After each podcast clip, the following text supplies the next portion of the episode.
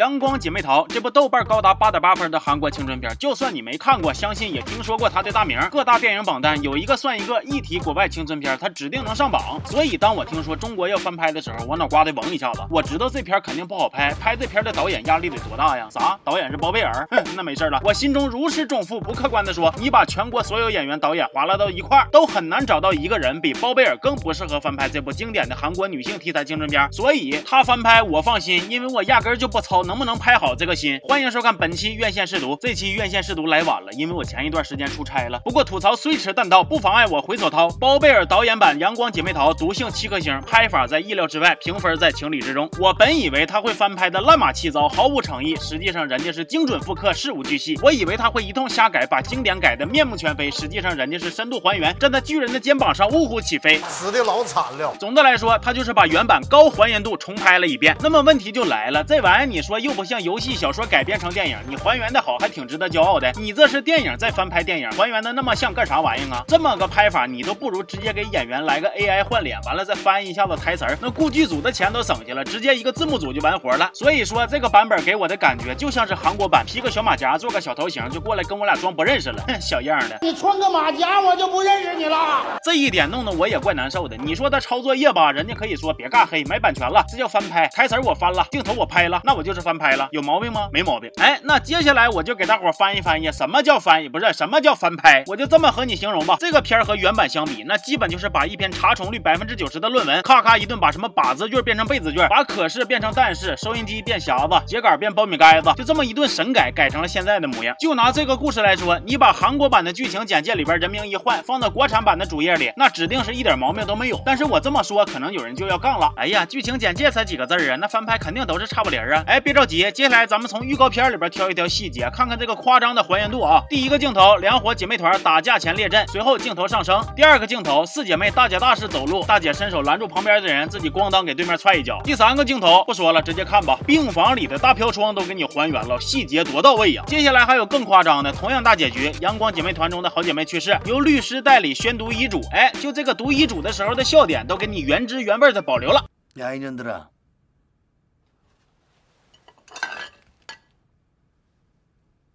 아 아, 이, 여기 적혀 있는 대로 죄송합니다. 다시 읽겠습니다. 야, 야, 이- 이거 했다, 했다. 你们这帮小贱人！ 我我我是照着这个上面念的。当然，咱有一说一，不瞎黑啊。我上面虽然截出来几个雷同的片段，但是也并没有表达说两个电影所有镜头完全一致的意思。千万不要断章取义。短短的两分钟的预告里，还是有很多镜头不一样的。就拿他们打架前走路的镜头来说，虽然说都有展现高跟鞋不得劲儿的动作，但是机位上有明显的区别呀。主创团队的劳动成果，咱们还是得尊重的。而且这翻拍当中，还是有不少内容是结合了本土特色的。就比如女主第一次见着暗恋对象，从她进家门要碗面，到发现女主并夸句可爱，这个过程和分镜虽然几乎一致，但是国产版最后往里边加了点佐料。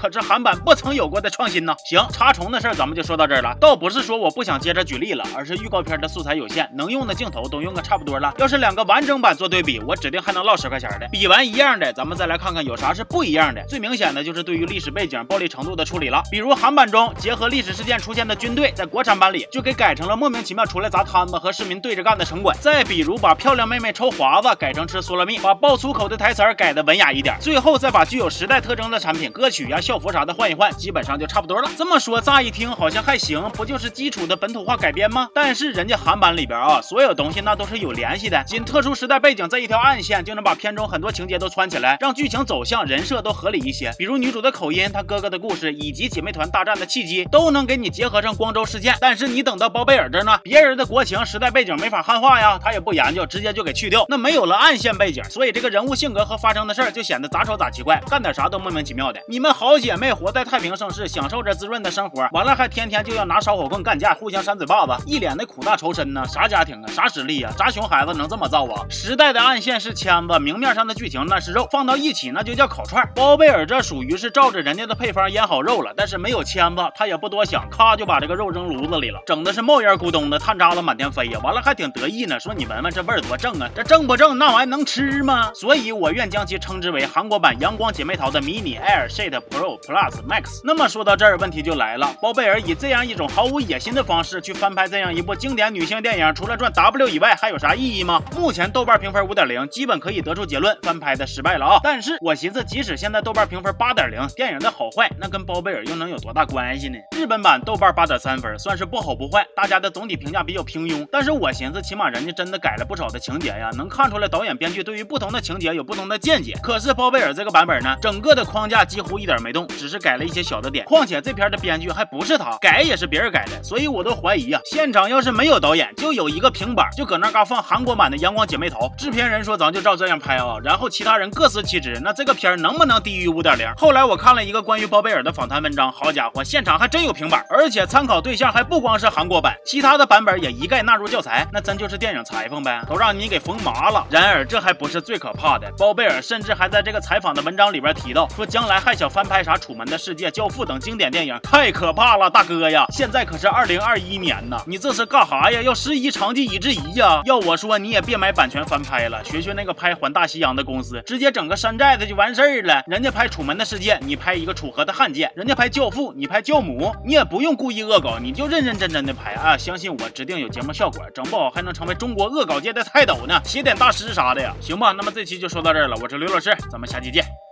好，